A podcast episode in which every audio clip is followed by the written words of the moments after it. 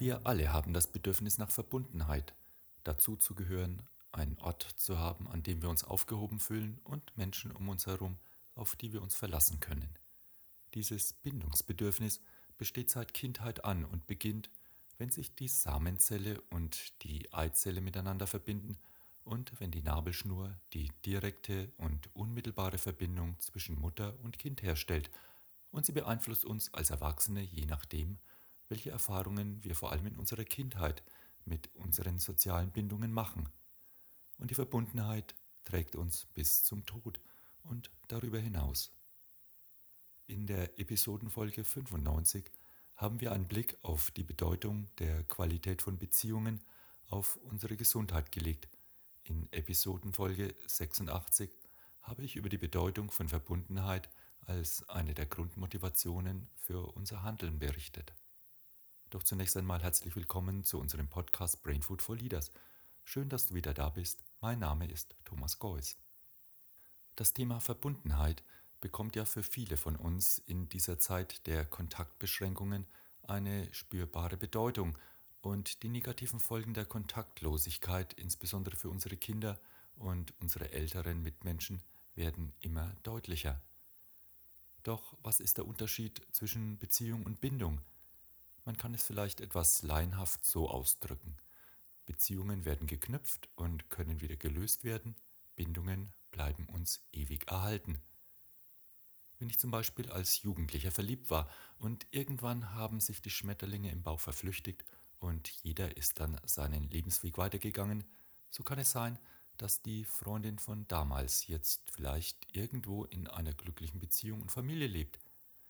Die Beziehung zwischen uns besteht schon seit Jahrzehnten nicht mehr, doch die Bindung ist noch da, als Erinnerung, als Gefühl. So gesehen haben wir mit allen Menschen, mit denen wir engeren Kontakt und Beziehungen hatten, ob sie nun gut oder schlecht waren, eine Verbindung, die vertrauensvoll oder angsterfüllt sein kann, je nachdem, welche Erfahrungen uns mit diesen Menschen verbindet. Bei der Recherche zum Thema Bindung stößt man unwillkürlich auf die Beziehungsforscher John Bowlby, der von 1907 bis 1990, und Mary Ainsworth, die von 1913 bis 1999 lebten. Ein bekanntes Experiment geht auf Mary Ainsworth zurück. Dabei wurden die Interaktionen zwischen Müttern und ihren Kindern im Alter zwischen 12 und 20 Monaten anhand einer vorgegebenen Folge von Trennungs- und Wiedervereinigungssituationen in einer fremden Umgebung beobachtet und wie die Kinder dabei auf anwesende fremde Personen reagierten. Das Versuchsszenario sah folgendermaßen aus. Mutter und Kind wurden in einen Raum mit Spielzeug geführt. Die Mutter begann ein Buch zu lesen, während das Kind irgendwann anfing, sich mit den Spielsachen zu beschäftigen. Eine fremde Frau betrat den Raum und nahm Kontakt zum Kind auf. Dann verließ die Mutter kurz den Raum, es kam zu einer Trennung. Nach kurzer Zeit kam die Mutter zurück. Dann erfolgte eine zweite Trennung, die fremde Frau blieb beim Kind, bis die Mutter wiederkam.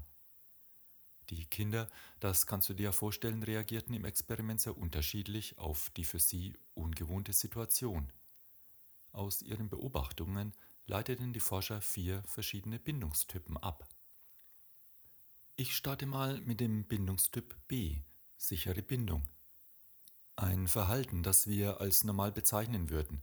Diese Kinder haben nämlich zunächst geschrien und geweint, wenn sie von der Mutter alleine gelassen wurden. Und Sie haben sich gefreut und waren erleichtert, als die Mutter zurückkehrte. Dann haben sie sich wieder mit ihren Spielsachen beschäftigt. Ein Zeichen für eine gute Mutter-Kind-Beziehung ist es also, wenn das Kind sich schnell wieder beruhigen kann und sich dann auch wieder von der Mutter löst. Die Kinder sind also traurig, wenn die Mutter weggeht und freuen sich, wenn die Mutter wiederkommt. Sie vertrauen der Mutter und können sich auf sie verlassen.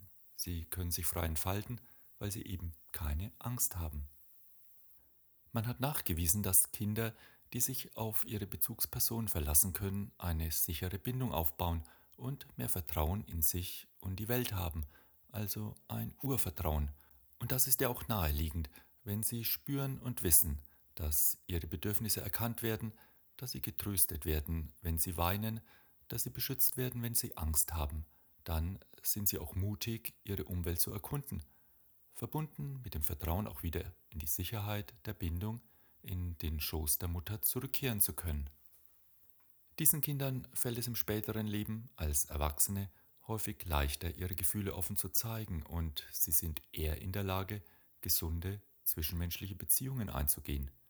Sie sind ausgeglichener, aufmerksamer und haben ein stabileres Selbstwertgefühl. Der Bindungstyp A wird als unsicher vermeidende Bindung beschrieben. Als ihre Mutter den Raum verließ, spielten diese Kinder ungerührt weiter. Auf den ersten Blick wirkten die Kinder selbstbewusst und selbstständig. Auf die Rückkehr der Mutter reagierten sie ebenfalls fast gleichgültig. Man konnte den Eindruck gewinnen, diese Kinder sind pflegeleicht, sie wirkten mit ihren anderthalb Jahren selbstständig und haben scheinbar ein ruhiges, ausgeglichenes Temperament. Doch interessanterweise war das nicht der Fall.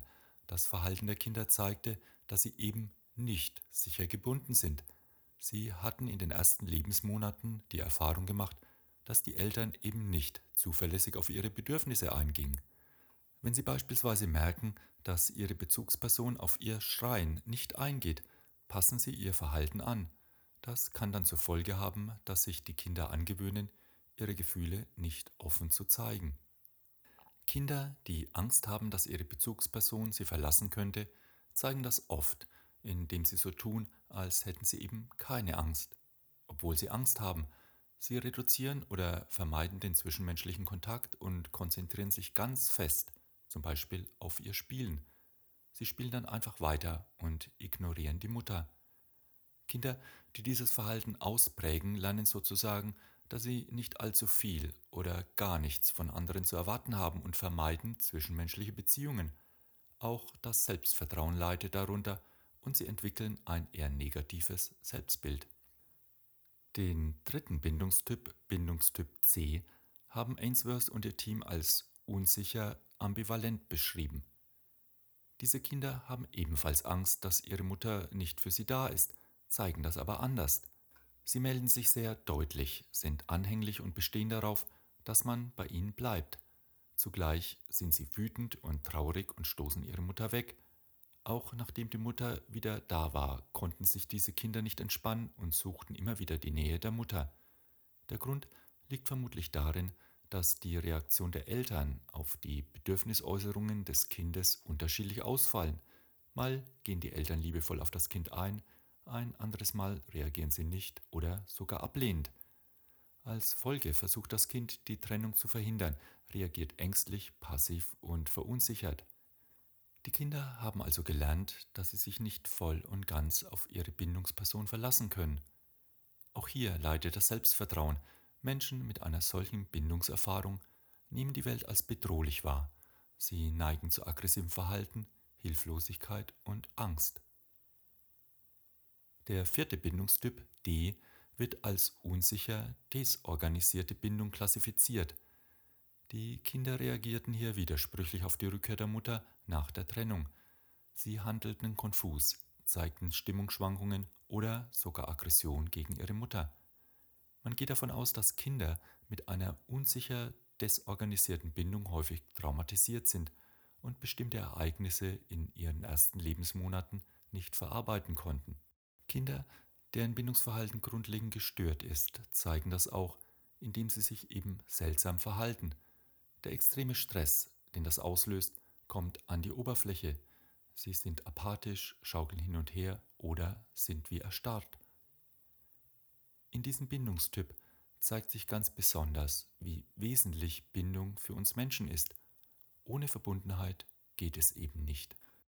John Bowlby hat anscheinend einmal gesagt, der Hunger des kleinen Kindes nach der Liebe und Gegenwart seiner Mutter ist so groß wie der Hunger nach Essen. Bowlby bezeichnet als Bindungsverhalten jegliches Verhalten, das darauf ausgerichtet ist, die Nähe eines vermeintlich kompetenteren Menschen zu suchen oder zu bewahren, ein Verhalten, das bei Angst, Müdigkeit, Erkrankung und entsprechendem Zuwendungs- oder Versorgungsbedürfnis am deutlichsten wird. Es dient also dem Überleben, dem Schutz, der Sicherstellung von Zuwendung und Fürsorge sowie der Regulation der Emotionen und dem gesunden Umgang mit Stress. Diese Verhaltensweisen sind aus seiner Sicht angeboren. Nach Bowlby entwickelt sich das Bindungssystem des Kindes in vier Phasen.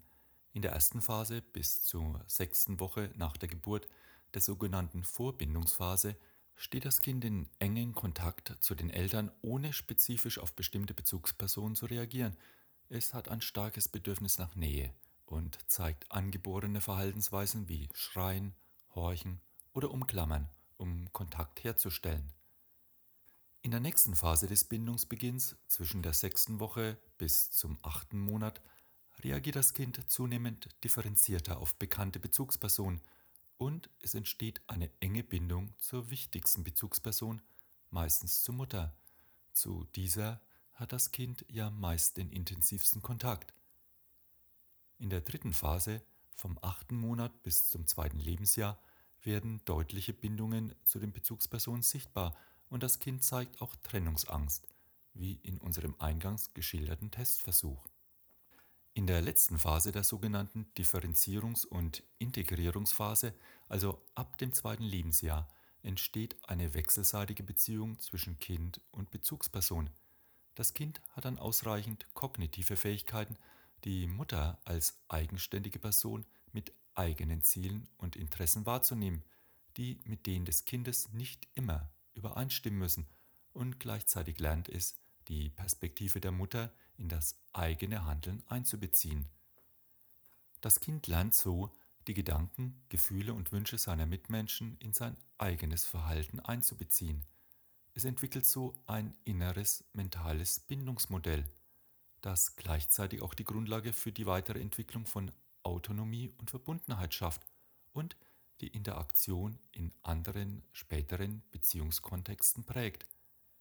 All diese Erfahrungen bringen wir dann als Erwachsene beim Eingehen und der Gestaltung unserer Partnerschaft ein, in der Fähigkeit, uns unseren Mitmenschen gegenüber zu öffnen, Vertrauen aufzubauen, unseren Umgang mit Meinungsverschiedenheiten und Konflikten und unsere Fähigkeit, anderen Zuwendung zu geben und Liebe zu schenken. So, nun ist dieser Podcast etwas länger geworden als befürchtet und ich freue mich natürlich sehr, wenn du es wieder bis zum Schluss ausgehalten hast. Vielen Dank dir fürs Zuhören. Bleib gesund und munter und bleibe uns gewogen. Und wenn du es gut mit uns meinst, freuen wir uns natürlich über eine positive Bewertung auf iTunes oder auf einem anderen Kanal und wenn du unseren Podcast Freunden weiterempfiehlst, die davon profitieren könnten. Pass gut auf dich auf. Lead Your Life, dein Thomas.